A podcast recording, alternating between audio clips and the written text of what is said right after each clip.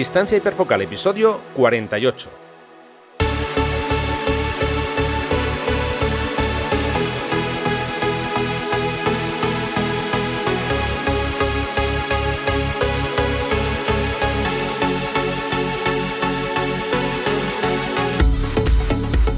Hola, hola, hola, ¿cómo estamos? Bienvenidos a un nuevo episodio de Distancia Hiperfocal, el podcast de fotografía de paisaje y viajes. Soy Rafa Irusta, fotógrafo especializado en fotografía de paisaje, y un día más está conmigo Sandra Vallaure, fotógrafa, viajera y responsable del podcast Destinos y Faca. Hola Sandra, ¿qué tal? ¿Cómo estás? Hola Rafa, pues nada, aquí encantada de estar otra vez en otro episodio contigo y con todos nuestros oyentes. Genial, una, semanita más por aquí. Bueno, pues hoy os vamos a dar algunos consejos sobre trípodes, sobre todo orientados a la fotografía de paisaje, y vamos a conocer a un nuevo fotógrafo, como suele ser habitual, que en este caso nos lo va a, a traer Sandra un poquito más tarde. Pero antes de empezar, quiero recordaros que ya podéis consultar las fechas de los talleres para el próximo año 2020. Sí, sí, ya estamos con la nueva temporada. Nueva temporada y nuevas aventuras fotográficas. Podéis consultar toda la información información en rafairusta.com barra talleres.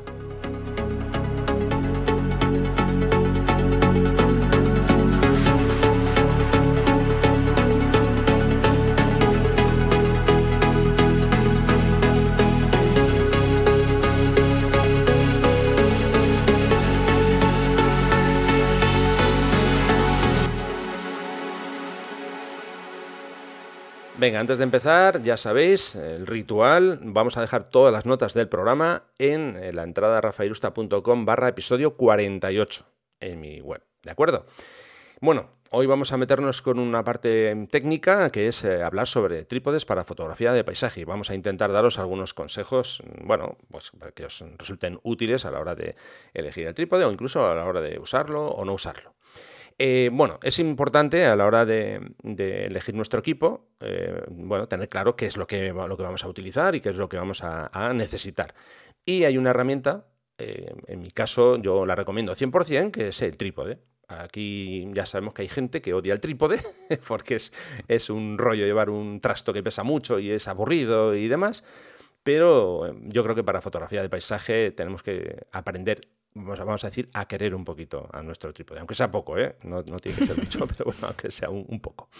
Eh, claro, la pregunta que surge cuando alguien empieza es, pero a ver, ¿yo realmente necesito un trípode? Pues sí, sí, sí, vas a necesitar un trípode en muchas de las ocasiones. Eh, bueno, todo va, también todo, dependería del tipo de fotografía que hagas, pero... Ah, ahí has dado con la palabra clave, depende. Sí, pero a ver, si hablamos de fotografía de paisaje, por ejemplo, bueno, pues tenemos situaciones como eh, cuando hay poca luz, si queremos hacer largas en, una larga exposición, si queremos hacer fotografía nocturna, eh, en fin, hay muchas, muchas situaciones en las que sí o sí nos va a hacer falta un, un trípode. Hombre, a no sé que coloquemos la cámara, en, yo qué sé, encima de un muro, sujeta con una cuerda, yo qué sé pero en principio lo más... Sabía que, sabía que te ibas a escapar vivo de, esa, de ese comentario mío hiriente. Claro, ha sido con toda intención. Bueno, total, que derivado de esto tenemos claro, o yo por lo menos tengo, tengo claro, que un buen trípode va a ser un elemento indispensable. Y mm, yo también quiero deciros que en mi caso es uno de mis mejores aliados, de las herramientas que llevo en mi, en mi vamos a decir, mi mochila, no lo llevo dentro, pero lo llevo colgado de la mochila y es eh, para mí una, herramienta fundamental. Entonces, bueno, vamos, si os parece, voy a intentar daros algunos consejos a la hora de elegir un, un, trípode. Yo os voy a dar algunos y, bueno, si a Sandra se le ocurren pues, algún otro, pues también, claro. Bueno, en principio, yo lo que recomiendo es que elijamos un trípode robusto, robusto, o sea, quiero decir que sea fuerte y que soporte de forma eh, amplia, de forma holgada, el peso de la cámara y, del objetivo eh, más pesado que, le queramos colocar. Digo esto porque a veces nos compramos un trípode así, no, eh, este, este es fenomenal, porque pesa poquito y sí, sí, claro. Y luego si pones encima la cámara eh, con el objetivo, como digo, más pesado, portafiltros, filtros, claro, aquello, bueno, parece, parece un baile, ¿no? Porque vibra aquello que no veas tú. Entonces, o un clásico también, que es que de repente el objetivo empieza a caerse y empieza a apuntar hacia el suelo. Y eso hoy es un momento mágico que si tenéis un teléfono móvil con una buena cámara de vídeo debéis grabar. porque creo que es un momento imperdible. Sí, sin duda. Eso, a ver, mira, se da muchas veces cuando alguien se compra un trípode con una rótula un poquito, iba a decir regular, bueno, una mierda de, rótula. Últimamente me gusta mucho esa palabra. ¿Qué pasa? Que tú colocas, sí, te recuerdo que en el episodio anterior la dijimos tres o cuatro veces. Sí, por eso, por eso. Pero, a ver, estoy seguro que más de uno habéis visto esta, esta escena, esta imagen. A ver, eh, cojo, alguien coge la cámara, eh, le pone un objetivo, vamos a decir un 70-200 o un 100-400, un objetivo, digamos, pesado, coloca la cámara eh, bueno, mm, busca el encuadre, sujeta con, la rótula, cierra la, la, perilla de, la rótula y de repente vemos como poco a poco la punta del objetivo va bajando, vamos, que se va cayendo hacia abajo. No digo que se caiga el objetivo con la cámara, pero que claro, del encuadre original que habías, o sea, que había hecho esa persona, pues a lo mejor baja 4, 5 o 6 centímetros hacia abajo. Claro, eh, la pregunta que me suelen hacer en, los talleres, ¿y qué hago con esto? Pues eh, con esto, pues si, con esto te refieres a tu rótula, es soltarla y tirarla a la basura y comprarte otra mejor.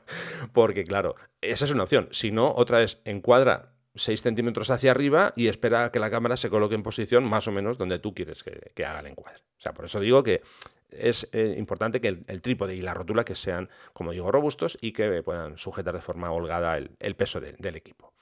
A mí me gustaría añadir una cosa eh, sobre este concepto y es que robusto y, en fin, y, que aguante el peso de tu equipo no significa que tenga que ser enorme. Claro. Ni significa que tenga que ser pesado.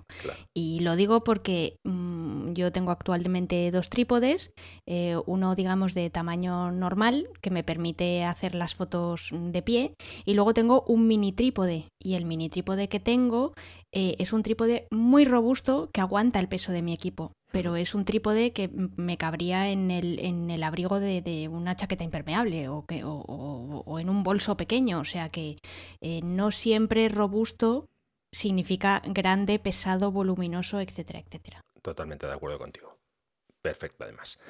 Eh, perfecto, digo que está perfectamente mm, explicado. Eh, sobre esto que dices, de grande, pequeño, bueno, a ver, los trípodes quitando el tuyo, el mini trípode que, digamos que tiene eh, las patas de un tamaño fijo, eh, supongo que el otro tiene eh, diferentes secciones dentro de, las patas. Sí, sí, es telescópico, sí.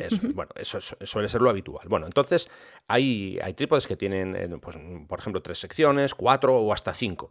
A ver, cuanto, cuanto, cuanto mayor sea el número de, de secciones, más pequeño vas a poder hacer el trípode. Pero cuidadito con esto, porque con cuantas más secciones haya, el diámetro de cada mm, pata, o sea, mejor dicho, de cada sección de cada pata, tiene que ser menor para que se vaya colocando dentro de, la sección anterior. Quiero decir con esto que si yo me compro un trípode, de hecho yo en mi caso, yo tengo dos modelos diferentes, uno que tiene tres secciones y otro que tiene cuatro. El de tres, las patas son bastante más, mm, más gordas, porque simplemente tienen que meter mm, en, la, para que nos entendamos, en la primera sección solo tienen que introducirse dos. Claro, el otro que tiene cuatro, en, esa primera se, tienen que introducir tres. Y si tuviéramos uno de cinco, tendrían que introducirse cinco secciones ahí. Con lo que mm, cuantas más secciones, como digo, el diámetro de las patas va siendo cada vez más, más finito. Y se da el caso que cuando tiene muchas secciones, la primera, eh, digamos, la que más se extiende, pues puede ser, eh, en fin, como un bolígrafo. Y eso, ¿qué, puede suceder con, con ese tamaño? Pues eh, que, lo partas, que lo dobles, que eh, a la hora de colocarlo en un sitio que se clave como si fuera una aguja, o sea, que cuidado con esto. Quiero decir que a veces vemos un trípode y, no sé, nos ilusionamos, ¡ay, qué pequeño, qué guay, esto me cabe en la mochila! Sí, ya, pero tienes que pensar que cuando lo abres, ¿cómo va a quedar? Y cómo, cómo de estable va a ser ese, ese trípode. Por eso digo, eh, aquí el compromiso de tres secciones, cuatro secciones, cinco secciones. Eh, a ver, el de, el de tres secciones va a ser más grande cuando está plegado que el de cuatro, pero también te va a dar un extra de, cuando digo de seguridad, es un poco, volviendo a lo que, comentabas tú, eh, Sandra, ya no hablo de que soporte más o, menos el peso. Me refiero a mm, eso, a que la fuerza de las patas, por ejemplo, no, no, es lo mismo patas muy finitas a la hora de, aguantar las, vibraciones que patas más, más gruesas. Yo creo que se ha entendido bastante bien. Sí, sí, se ha entendido perfectamente, pero como hoy vengo con ganas de tocarte las narices, voy a hacer una puntualización. Adelante. Que no, que no te quito la razón en todo aquello que tú dices, pero sí que voy a insistir en un concepto que tú has tocado así muy de refilón, pero que es el peso del equipo, evidentemente. Y con esto, ¿qué quiero decir? Em, eh, hubo un momento en mi periplo fotográfico en que, bueno, pues me, me, compré una cámara bastante voluminosa con un objetivo que pesaba muchísimo. Y lógicamente el primer trípode que tuve, que era un trípode chino que me había comprado en eBay y que me había costado 100 euros, pues lógicamente, no, o sea, ni era robusto, ni era fiable, ni por supuesto aguantaba el peso de mi equipo. Entonces me compré un, un trípode de fibra de carbono, bastante mejor, bastante más caro, eh, y bueno, que efectivamente pues era lo suficientemente robusto como para aguantar mi equipo. Mm, ¿Qué pasa con esto? Que al final cuando yo me volví otra vez a cambiar de, cámara, eh, es verdad que, bueno, pues ahora mismo el peso de mi equipo es infinitamente menor me refiero a lo que es el cuerpo con el objetivo más pesado de los tres que tengo. Es infinitamente mm, menor que el que tenía antes, pero no me he cambiado el trípode, es decir, que sigo con el mismo trípode que tenía antes. Lo, si es verdad que me lo podía haber cambiado, quiero decir que podía haberme ido a por un trípode mucho más ligero, más pequeño y que tuviera, mm, como dices tú, unas secciones de pata que fueran del tamaño de un bolígrafo. ¿Por qué no me lo he cambiado? Bueno, pues sencillamente porque no quería hacer el rollo de comprar, vender, ahora meterme en una segunda mano, etcétera, etcétera.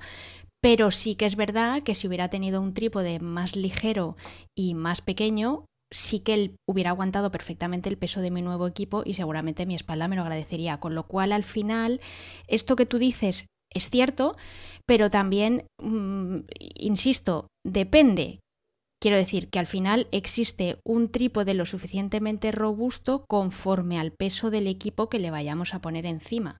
Entonces tampoco nos volvamos locos y nos vayamos a comprar ahora un trípode que pesa 5 kilos cuando lo que le vamos a poner es una pequeña cámara sin espejo. Pues por ejemplo se me viene a la mente una Fuji que además eh, tiene unos eh, objetivos especialmente ligeros porque seguramente mm, con un trípode mm, de menos peso y entre comillas menos robusto, también nos va a hacer perfectamente la función de trípode y nos va a dar una estabilidad estupenda para conseguir unos, unas largas exposiciones mm, sin ningún tipo de vibración.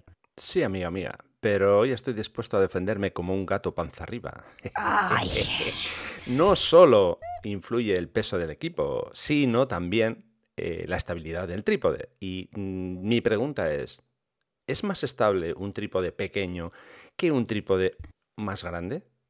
Pues depende, depende de la altura a la que lo pongas y depende de cuánto abras las patas. es que por eso digo que hay más factores que influyen. Ahí lo vamos dejando porque vamos a ir hablando de, este de, estos temas también. Por eso digo que depende de muchas cosas. Y hay otro tema que has añadido tú que es muy interesante. Y tú dices, yo me compré un trípode no he cambiado de trípode y, bueno, no sé cuánto tiempo llevas con ese trípode. ¿Recuerdas si el tiempo que, lleve, que hace que, te lo compraste? Pues yo creo que desde 2012 o 2011. Vale, vamos a, vamos a poner el caso mm, peor. Mm, peor digo, en que, hace menos tiempo. O sea, desde 2012, siete años. Digo esto porque cuando nos planteamos la compra de un trípode, a ver, yo siempre digo lo mismo Mm, los trípodes, por ejemplo, los que yo utilizo son de fibra de carbono y son caros. Pero mm, vamos, a, vamos a abundar un poco en esto. Eh, caro mm, en función de, que, yo no me compro un trípode cada semana, ni cada mes, ni cada año.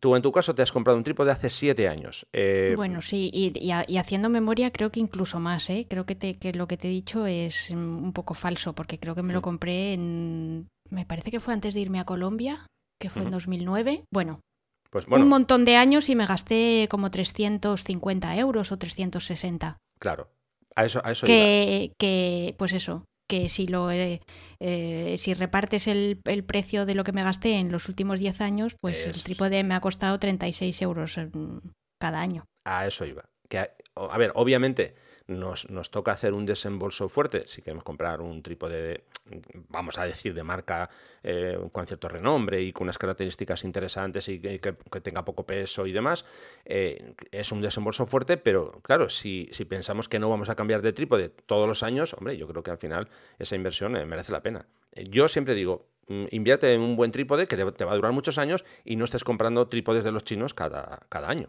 porque es que al final si sumas te va a salir la cuenta más o menos parecida y, bueno, pues al final la fiabilidad de unos y otros yo creo que, es bastante, bastante diferente, ¿no? O sea que por eso digo que, sí que puede asustar el precio inicial, pero que a la larga yo creo que sale mejor mm, invertir en un buen, en un buen trípode. Sí, es que además el, el trípode mm. baratucho este que por el que hemos pasado todos, mm. al final es que es tirar el dinero, realmente. Antes o después es un dinero que acabas, que acabas tirando, porque ni tiene buena salida, porque al final nadie te lo va a comprar. De hecho, yo lo regalé y se lo regalé a una pobre incauta. a una, se lo regalé a una amiga mía que no tenía trípode y le dije, bueno, pues mira, pues antes de ver si necesitas un trípode o no, toma el mío, quédatelo y haz pruebas y si ves que realmente necesitas un trípode, pues ya te compras algo mejor, pero no empieces comprándote una caca usa mi caca primero y, así, y así nos evitamos un doble desembolso y, luego ya pues ves si realmente quieres invertir, como bien, como bien tú dices, en un trípode mejor o no. Con lo cual, de verdad, es que no cometáis ese error. Ya sé que no se aprende por cabeza ajena, pero es que son 100 euros que vais a tirar a la basura. O 60 o 50 o bueno, lo que queráis. Pero es que, o sea, tal y como os los estáis sacando del bolsillo o tal y como estáis pagando con tarjeta, ya a la basura. Hmm. Los estáis tirando. Así es. Bueno, si te parece, vamos a seguir eh, dando consejos de, por ejemplo, ya antes hablábamos del, tamaño, bueno, no del tamaño, sino del el, diámetro de las patas, de las eh, diferentes secciones. Ahora vamos a hablar del tamaño, de lo que es la altura, porque a veces la gente dice, mm, bueno, es que no sé muy bien qué altura comprar, y hay uno que es de viaje, pero que es, queda muy bajito cuando lo, monto, pero bueno, tiene columna central y eso ya me permite subir. Bien, vale. Yo os voy a explicar lo que hago yo a la hora de elegir un, trípode. A ver, eh, yo básicamente lo que, lo que quiero es un trípode que cuando cuando yo lo abra, eh, sin tener que sacar la columna central, me llegue a la altura del cuello, más o menos. Pues el cuello, la barbilla, porque yo después puedo colocar la cámara encima y va a quedar un poquito mm, más arriba de, mis ojos. Eh, a veces si queda, digamos, demasiado alto, bajo un poquito las, alguna de las secciones y ya lo pongo a la, a la altura que yo considero. ¿Por qué digo que, quede más o menos a esa altura y luego tengo el margen de la columna central? Bueno, pues que básicamente a mí no me gusta sacar la columna central. A veces lo, hago, pero básicamente no me gusta. ¿Por qué? Porque lo que hago al, subir, digamos, bueno, al extender, mejor dicho, la columna central, estoy elevando el centro de gravedad con lo que es más fácil que todo el conjunto con una racha de viento se pueda caer y además de eso también porque tengo menos estabilidad que si tengo ese punto de, ese centro de gravedad más bajo. Entonces la columna central, si el trípode la tiene, vale, porque a veces sí que, sí que puede darse el caso, que a lo mejor estás en un sitio difícil, eh, colocas el trípode en una parte más baja de donde estás tú, estás incómodo, bueno, pues levantas un poco y bien te puede servir. Pero yo generalmente procuro no, usar esa columna eh, central. Sobre la, altura, pues a ver, mi trípode este, el de fibra de carbono, sí tiene columna central. Eh, me lo compré así porque al final me pareció que relación calidad-precio estaba estupendamente y aunque sabía las, eh, la problemática de la columna central, pero eh, es más fácil encontrar trípodes con columna central que sin ella. Y luego también yo siempre estoy un poco limitada por el tema del peso y del tamaño cuando viajo, con lo cual tengo que llegar a un compromiso entre estabilidad, peso, volumen, eh, lo que ocupa mi equipo dentro del equipaje, etcétera. Con lo cual este trípode me parecía una buena opción. A veces me he visto en la obligación de subir la columna central. Mm, es verdad que, por ejemplo, en ciudad el viento te va a influir un poco menos, con lo cual, pues eh, siempre lo he usado, el tema de la columna central la he usado más en ciudad que en, que en paisaje. Pero por lo menos en mi caso el tema de la altura también es clave, en el sentido de que, mm, insisto, que yo tengo una limitación de, peso y sobre todo de volumen. Entonces a mí no me importa que el trípode sea un poco más bajo por dos motivos. Primero, porque por desgracia no tengo la altura de Margasol, con lo cual eh, no me, o sea, no necesito que el trípode esté tan alto. Y segundo, porque al final, realmente, si tú lo piensas, o por lo menos así es como lo entiendo yo, el momento en el que tú estás preparando el encuadre, la composición, los ajustes, etcétera, es verdad que estás agachado y estás inclinado para usar el visor o la pantalla de tu cámara para hacer ese tipo de ajustes, pero en toda la sesión fotográfica, ¿cuánto supone en tiempo real e, ese rato en el que tú estás agachado si sumamos todos los ratos en los que te agachas? 10 minutos. O sea, y por 10 minutos en una sesión de, no sé, pongamos dos horas, realmente vas a acabar con un trasto y un mamotreto que pesa cinco veces más solamente para que, ay, qué guay, cuando he desplegado mi trípode puedo estar recto y tengo todo a la altura de mis ojos. A ver, Insisto, insisto, y esto lo cuento en clave de humor, pero es verdad que es mi manera de pensar. Yo prefiero agacharme un poco si fuera necesario, o incluso, por ejemplo, como he dicho antes, pues en una situación en la que hay mucho viento, pues abro más las patas del trípode o despliego una sección menos y no me importa si me tengo que agachar o incluso a veces sentar para darle más estabilidad y oye, pues mira, pues si me tengo que revolcar un poco por el suelo y acabo con el pantalón manchado, mm, no pasa nada. Eh, una, una pregunta, tú no serás de Bilbao, ¿no? Digo, digo por lo del tema de la exageración. ¡Ah! Un trípode de más altura que pesa cinco veces más. No, no. Yo tengo uno de viaje compacto, tengo uno que no es de viaje compacto y la diferencia entre uno y otro mm, creo que son de peso 200 gramos, ¿eh? No, no, no, va más allá. Sí que es cierto, sí que es cierto, en eso sí que te tengo que dar la razón, que el que es compacto para, para viajes eh, al ser más bajito, claro, se hace más pequeño. Eh, ahí hablamos de, creo que son 10 centímetros, que eso sí que se nota. Es la diferencia entre poderlo llevar cómodamente, en, incluso te diría en la mochila, casi casi, o, no poder llevarlo, porque si no hay que facturarlo, por ejemplo, cuando vas de viaje. Pero en cuanto al peso no, no hay demasiada, eh, demasiada diferencia. Pero ya digo, sí, ahí tienes razón, que ese tiempo que empleamos en estar agachados tampoco, tampoco es demasiado. Y bueno, como dices tú también, oye, nos podemos poner de rodillas y, estamos incluso a la altura. No, si te pones de rodillas, pones el trípode más bajo. Eh, no, no, que te lo digo en serio, porque de esa forma el, centro de gravedad, como antes comentaba, está más bajo y la estabilidad del conjunto es mayor. O sea que tampoco, tampoco pasa nada. hay gente que tiene problemas de rodillas y, tampoco va a estar ahí mm, en esa posición todo el rato. Ojo, cuidado con esto. Mira, añado una cosa. Eh, no sé si, has visto alguna vez. Hay gente que utiliza rodilleras para hacer eh, fotografía de paisaje. Sí, sí, sí, sí. Y es, precisamente, claro, es porque buscan un, punto de vista bastante más bajo. También lo usa gente que hace fauna en determinadas eh, situaciones, precisamente por eso, para buscar el punto de vista más bajo. De esa manera, eh, el trípode solamente lo, abren eh, una, una, de las secciones e incluso lo que hacen es que quede más bajo todavía abriendo las patas en, un, en unos... porque generalmente los, algunos tipos tienen varias posiciones, ¿no? Con diferentes grados. Y, lo, digamos que hacen, lo que hacen es espatarrar el trípode, para que se me entienda, y colocarlo en, en la posición más baja posible. Aquí entra de nuevo en juego el tema de la columna central. Si tenemos una columna central, cuando queremos tumbar el trípode, bueno, no tumbarlo, sino espatarrarlo, como digo, y ponerlo eh, lo más cerca posible del suelo, claro, esa columna es, un, estorbo. Hay algunos modelos que lo que puedes hacer es quitarla. Por ejemplo, en mi caso, yo puedo quitarle la columna a, mis trípodes para esa situación. Entonces lo pongo prácticamente, me parece que quedan como unos 3 centímetros del suelo, más la altura que tiene la, rótula y ya está, lo tienes casi casi a, ras de suelo. Por eso digo que lo de la columna central, eh, en, muchos, en muchos casos viene bien tenerla, pero en otros casos puede ser un poquito estorbo. Pero bueno, que no, no es cuestión de coger una radial y cortar. Eso sí que lo haría uno de Bilbao, eh, no seguro, yo. Seguro que sí. yo. Yo lo que hice fue que como tenía ya mi trípode con columna central, me compré mi mini trípode y con eso salvo la problemática de la columna central y sí que puedo extender completamente las patas, como dices tú, y colocarlas en, en horizontal sobre el suelo y entonces ya tengo un punto de vista completamente, pues eso, muy, muy, muy bajo. Perfecto, genial. Bueno, ahora vamos a ir con, a ver, una pregunta que aunque parezca una tontería, vamos, yo tengo alumnos que me preguntan, eh, oye, ¿cómo se coloca el trípode? Porque no saben muy bien cómo hacerlo, se lían, ¿no? Es que esa pregunta no me parece ninguna tontería. Por eso, de hecho, mm, yo he aprendido viendo vídeos de otros fotógrafos y de vez en cuando explicando por qué colocan así el trípode y dando un razonamiento que al final me, pues, me ha enseñado varios eh, truquillos y varias cosas que, no sabía y que evidentemente yo no colocaba el trípode así, pero ni de Blas, vamos. yo lo colocaba fatal. bueno, yo, voy a dar algunos consejos de cómo, cómo lo hago yo.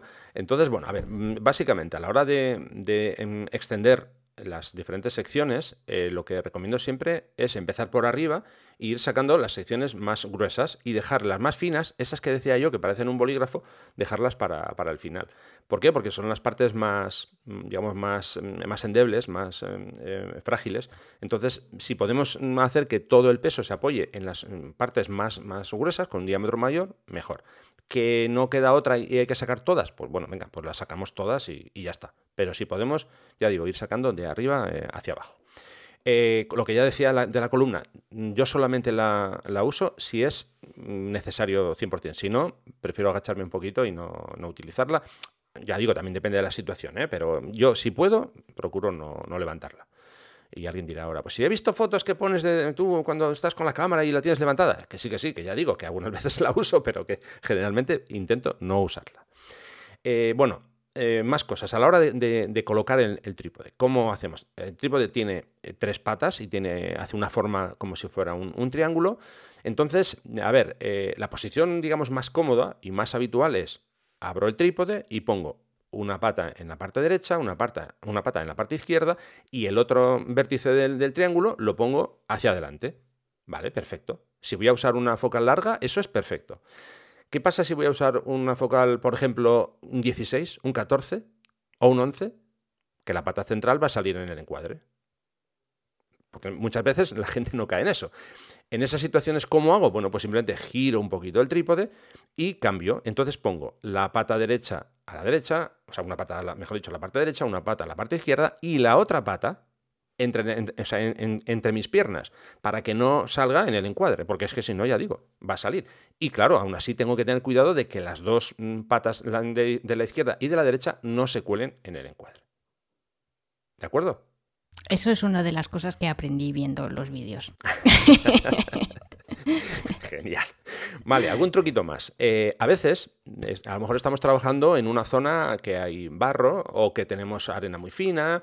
Eh, entonces, bueno, en esa situación, claro, nosotros tenemos tres puntos de apoyo, que son las patas, que son puntos de apoyo más bien finos. Y bueno, podemos hacer dos cosas. Una, una de dos, colocar el trípode y asegurarnos bien de que está sujeto, de que se ha clavado bien. O si no, podemos buscar unas piedras que sean planas. Claro, en todos los sitios no tenemos piedras, pero bueno, si es una zona en la que tenemos piedras planas, bueno, pues colocamos, vamos a decir que serían tres bases debajo de, las, de nuestras patas, con lo que vamos a tener una superficie mayor que se va a hundir menos en el barro. Entonces, como digo, hacemos como si fueran tres bases con esas piedras planas y ponemos las patas encima. Y eso nos va a ayudar a que el, el trípode no se cuele hacia abajo. Si estamos, en, por ejemplo, en una, playa, zona de costa, con la marea que está batiendo, con las olas, a ver, ahí es un poquito más mm, complicado porque depende de cómo sea, eh, en este caso, las olas que están batiendo, depende de la zona en la que estés. Eh, a veces el agua, vamos a decir que escarba y tú colocas el trípode ahora, vienen dos olas y el trípode ya pierde, pierde digamos, la base. ¿Por qué? Porque las olas se ha llevado la arena que había y el trípode se te va a mover. Entonces, eso vigílalo, no vaya a ser que tú coloques el trípode y dices, esto está perfecto. Eh, te pones a hacer la foto con las manos en los bolsillos y de repente ves que viene una ola, viene la segunda y tu cámara hace point que se queda para un lado. ¿Por qué? Porque ha perdido la base sobre la que estaba eh, apoyada. O sea que eso, ojito y vigilando muy bien. Eh, también otro consejo sobre esto que tiene un poquito de relación es que cuando colocamos el trípode en una en una localización, da igual donde sea, y tenemos mm, rachas de viento, claro, no nos fiemos, eh, no vaya a ser que la cámara vaya eh, al suelo. Yo en estos casos suelo hacer lo siguiente. A ver, por definición, yo no utilizo correa en mi cámara. Creo que alguna vez ya lo he dicho, que no me gusta, me, parece un estorbo. Pero si estoy en, un lugar en el que hay muchas rachas de viento, entonces sí que pongo la correa no, no, uso la correa oficial de la cámara, sino que es una correa de neopreno, que eso da igual, de que sea la correa, como si quieres poner una cuerda, y me pongo la correa en el cuello. De manera que tengo las manos libres, si viene una, racha de viento fuerte, eh, se, puede ser que, digamos, que el conjunto se desestabilice, pero va a estar sujeto con la correa en mi cuello. ¿Vale? Sí, muy interesante. Ese, ese truco está, está muy bien, sobre todo por eso, porque al final si, si viene una racha y se lleva el equipo, al final eres tú el que hace un poco como de, como de red de emergencia. A mí hay otro truco que me, que me gustaría dar y no es tanto para fotografía de paisaje, pero sí para fotografía, bueno, de paisaje de naturaleza, pero sí para fotografía urbana, y es que si estamos en algún tipo de mirador, en algún sitio donde haya una barandilla, eh, o algún tipo de sitio donde nos podamos apoyar, en un puente, por ejemplo, eh, y estamos en un sitio donde haya mucha gente, eh, lo que vamos a tener que intentar evitar por todos los medios es mm, desplegar el trípode en todo lo ancho y lo largo, porque lo más probable es que alguien, sin querer obviamente, pero va a ocurrir, se va a tropezar con el trípode y, nos va a quitar, o sea, nos va a mover todo el encuadre, puede que nuestro equipo se, se caiga y puede que esa persona también se haga daño. Entonces, em, hay un truco que es, bastante, que es bastante simple y que va un poco en la línea de las posiciones que tú explicabas al principio. En la segunda posición, en la que tú explicabas que dejas una pata eh, entre tus piernas, aquí sería exactamente la misma posición, entonces esa pata se, digamos que se apoyaría sobre el suelo y las otras dos las dejaríamos mucho más cortas y las apoyaríamos precisamente en esa barandilla o en, esa, en, ese espacio, mm, digamos, lo que es la, una parte del, del, puente o del mirador, que sea más o menos recto, y ahí dejaríamos las patas mucho más, la izquierda y la derecha, mucho más cortas y apoyadas en, encima de esa, pues eso, de esa barandilla o de ese punto de mirador. De tal manera que la cámara tiene estabilidad, tú con tu cuerpo proteges la única pata contra la que se podría tropezar alguien y al mismo tiempo también proteges el resto de tu equipo, pues eso, para que no se proteja nadie, para que no se mm, tropiece nadie y para que tu encuadre y tu composición se mantengan y, bueno, pues nadie te las estropee sin querer. Perfecto. Eh, sobre esto que dices, justo hace pues no sé, no recuerdo exactamente si hace un mes, bueno, en fin, ya, ya voy a rescatar esa foto porque subí una fotografía eh, que hice en, León, en la zona de las médulas, que se ve mi cámara y se ve precisamente el trípode como tú estás comentando. Así que eh, ya mm, bueno, tengo aquí anotado para, para, poneros esa foto para que veáis. Así os hacéis una idea de cómo, de cómo se coloca. No obstante, miraré porque creo que tengo alguna más con posiciones un poco raras de, las patas del trípode para que veáis que a veces pues, hay que ponerlo de una forma un tanto, eso, un tanto eh, curiosa. Mm, pero vamos, que es, muy, muy interesante el, apunte que acabas de hacer. Hmm. Eh, más cosas.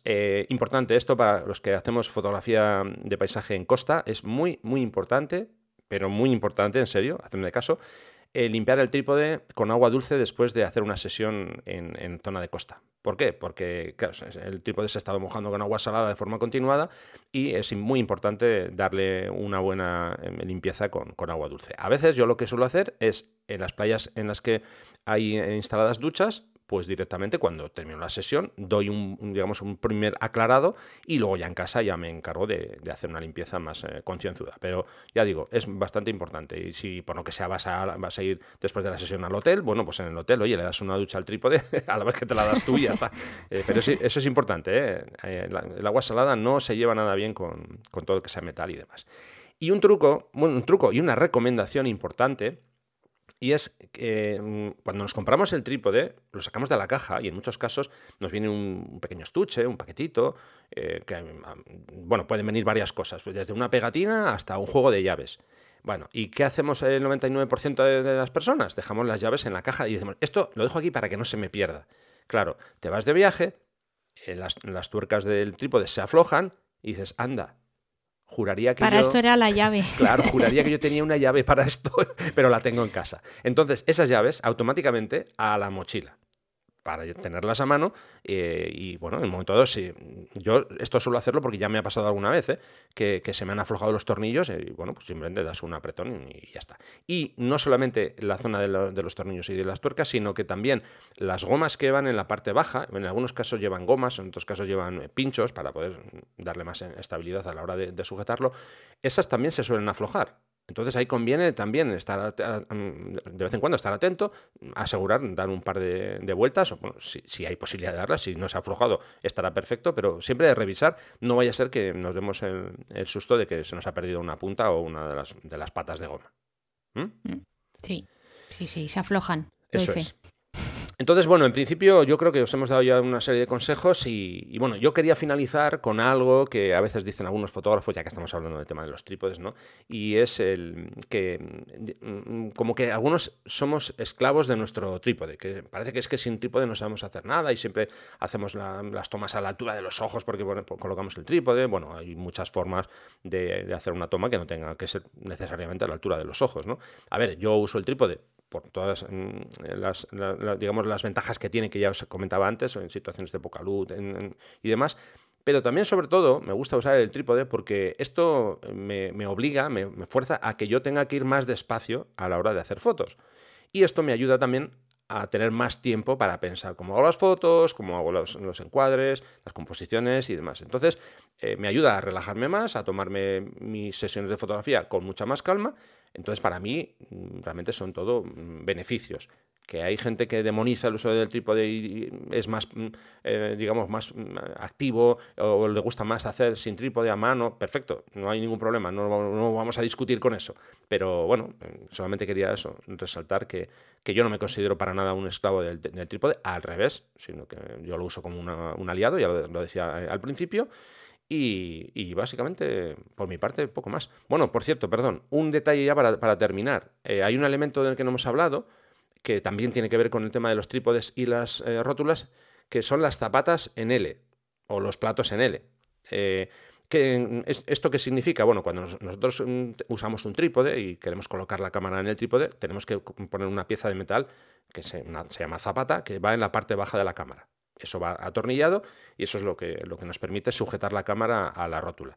Mm, normalmente es un, nada, una pletina de metal que se atornilla y ya está. Bueno, pues hay un tipo de, zapata que es diferente, que hace una forma de L, por eso se llama L-plate. Bueno, pues em, esta zapata lo que nos permite es colocar la cámara tanto en posición horizontal como en posición vertical de forma muy rápida y no tenemos que girar la rótula.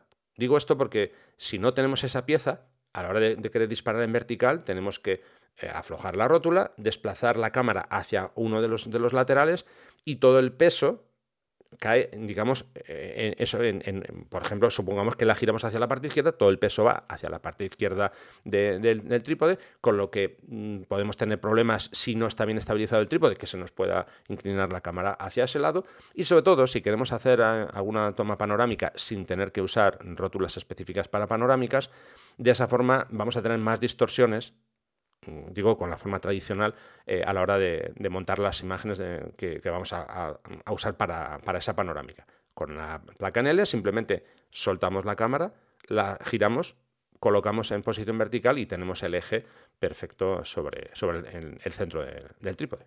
Mm, es un trasto más que llevar, pero es verdad que es, mm, realmente útil, sobre todo eso para hacer, para hacer panorámicas o si nos gusta mucho cambiar la perspectiva y, hacer las fotos en vertical. Yo estuve mucho tiempo sin tenerla y luego, pues no sé, hace como tres o cuatro años me compré una y la verdad es que es muy útil. No la uso siempre porque ya digo que al final es acarrear otro trasto más, pero cuando la uso siempre agradezco el haberla llevado y, y el tener la posibilidad de, poner, de poder cambiar la perspectiva de, tan, de una forma tan fácil y sobre todo manteniendo la, perspectiva para, hacer panorámicas. Y sobre lo que decías de la esclavitud del trípode, que evidentemente hay opiniones para todos los gustos y para todos los colores y no, no voy a entrar a discutir si, mm, si, esa opinión está fundada o no.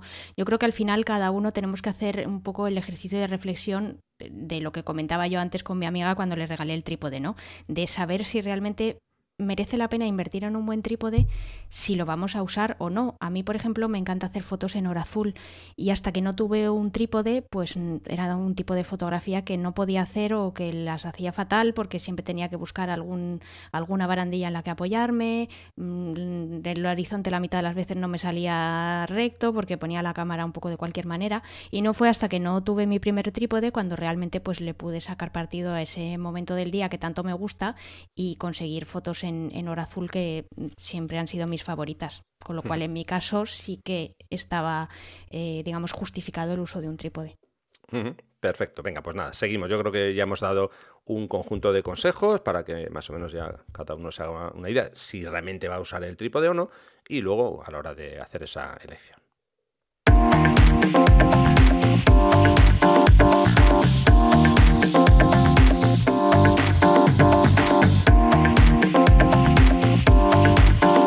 En Distancia Hiperfocal hablamos de viajes con Sandra Vallaure. Sección de viajes con Sandra y adelante, a ver a qué fotógrafo nos, vas a acercar hoy, Sandra, cuando quieras. Hay que ver lo que nos hemos enrollado, si es que nos dan un, vamos, nos dan un trozo de plástico y, hablamos sobre él media hora. Es que no callas, no callas, es lo que pasa. Claro. El fotógrafo que os traigo hoy eh, se llama Alex Stroll lo descubrí hace poco y lo digo así con un tono un poco sorprendida porque, bueno, pues después me he dado cuenta que la verdad es que es un fotógrafo que tiene muchísima visibilidad, eh, que tiene muchísima presencia en, Internet y que parece ser que yo he sido una de las últimas en enterarme que este hombre existía, pero bueno. ¿Y por qué destaca? Pues, eh, como decía, tiene mucha visibilidad, no es por sus dos millones de seguidores en Instagram. Tampoco es porque tiene una casa absolutamente espectacular en, Montana, en Estados Unidos, muy cerca de un, parque al que tengo muchísimas ganas de ir, que se llama eh, Glacier National Park. Tampoco destaca por haberse criado en la Sierra de Madrid, pero, creo que es un fotógrafo que merecía la pena traer a esta, a esta sección por todo esto que, os voy a contar ahora. Eh, Alex empieza a interesarse de manera más seria por la fotografía en 2008 eh, por aquel entonces, pues eh, a él le gusta mucho esquiar y le gusta mucho la montaña, estar en, exteriores y tal. Y bueno, pues estaba en los Alpes franceses con un amigo, ese amigo estaba esquiando y le pidió que le hiciera unas fotos y a partir de ahí pues empezó esa, relación eh, de, amor con su, cámara de fotos. Después se fue a Quebec a, hacer sus estudios universitarios y bueno, pues una vez en Canadá ya os podéis imaginar que con semejantes paisajes, pues evidentemente no le quedó de otra que hacer fotos. Es más, dejó sus estudios y, empezó a dedicarse a, bueno, pues a su carrera mm, como fotógrafo profesional, que evidentemente le ha ido muy bien, puesto que hoy en día eh, esa es su principal fuente de, de ingresos.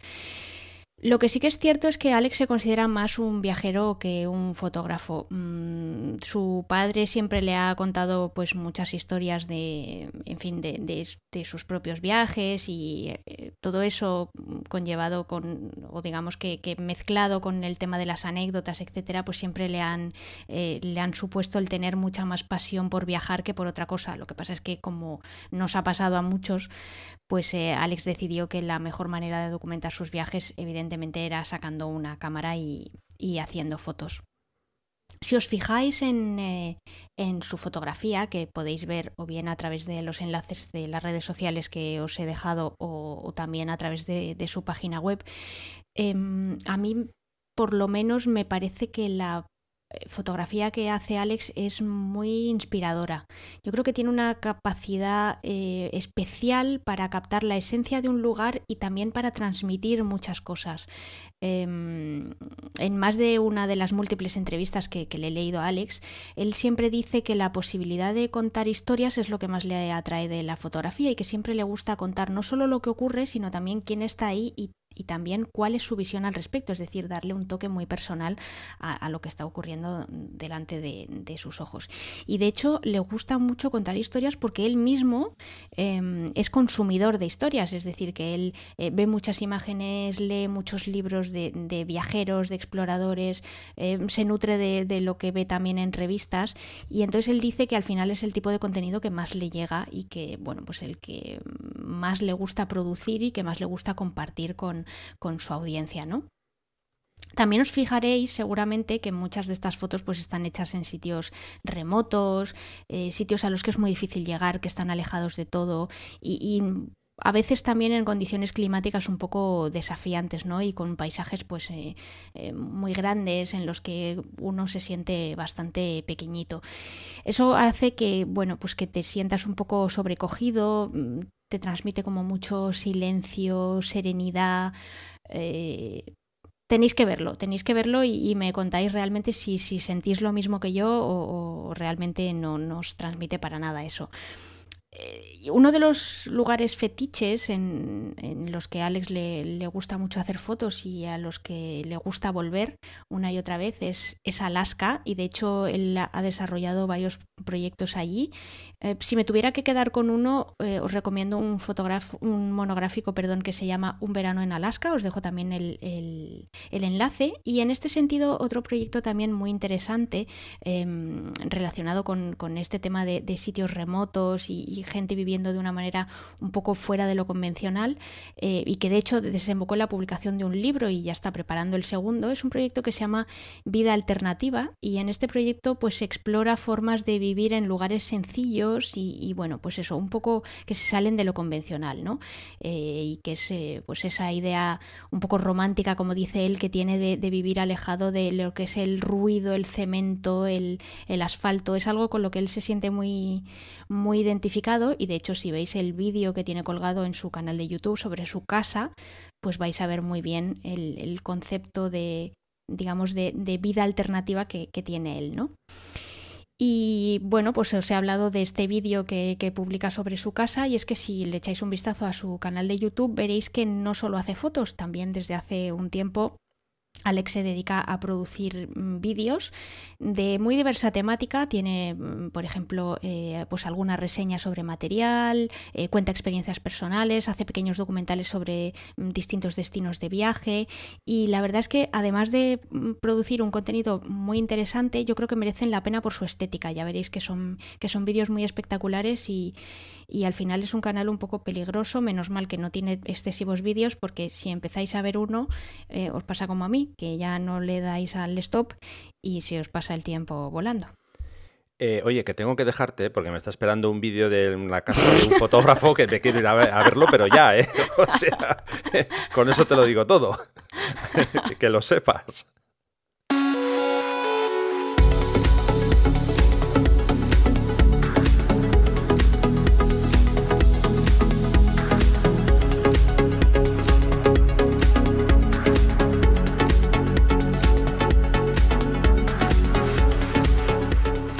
A ver, que, estoy todavía aquí, ¿eh? que no me he ido, pero me voy a ir ahora en cuanto terminemos. Veamos, me voy a ir a, ver ese vídeo, pero, pero ya mismo, ya mismo. En fin, Sandra, que nada, que nos toca despedirnos. Pues nada, como siempre, que muchísimas gracias por estar ahí, por eh, aguantarnos un episodio más y como siempre os eh, pido pues que nos dejéis vuestros comentarios sobre el tema que hemos tratado hoy, que es el de los trípodes, si queréis compartir con nosotros vuestras experiencias y sobre todo mm, posturas extrañas en las que uno puede plantar un trípode así en medio de la nada, pues eh, nos encantará leeros. Como siempre podéis hacerlo a través de la sección de comentarios del blog de Rafa o bien también a través de las redes sociales si queréis eh, citar a, Rafa en Instagram, podéis hacerlo a través de su usuario, que es Rafa Irusta, y si queréis hacerlo a través de Twitter, nos podéis citar a ambos. En el caso de Rafa, su usuario es el mismo, que es Rafa Irusta, y en mi caso, mi usuario es Vayausa, V-A, 2 L's, A-U-S-A. Bueno, pues nada, eh, lo dicho, Sandra, muchísimas gracias una vez más por estar con nosotros, por traernos el trabajo de un un nuevo fotógrafo. Eh, ya digo que me voy a ir a ver su trabajo ya mismo, o sea que te voy a ir dejando poco a poco y que 15 días estamos por aquí otra vez, de nuevo. Así que... Sí, eh, eh, espero no, no estar tan beligerante en el próximo episodio. Que sí, que sí, que no hay problema. bueno, pues nada, Sandra, muchas gracias, un abrazo y eso, en 15 días. Gracias a ti, un abrazo. Venga, hasta luego. Y nada, por mi parte, ya solamente también ir despidiéndome poco a poco, un último recordatorio. Ya sabéis que podéis consultar todas las fechas de los talleres para el próximo año 2020, nueva temporada y nuevas aventuras fotográficas. Os dejo toda la información en rafairusta.com barra talleres. Nos escuchamos en el próximo episodio, buenas fotos y hasta pronto.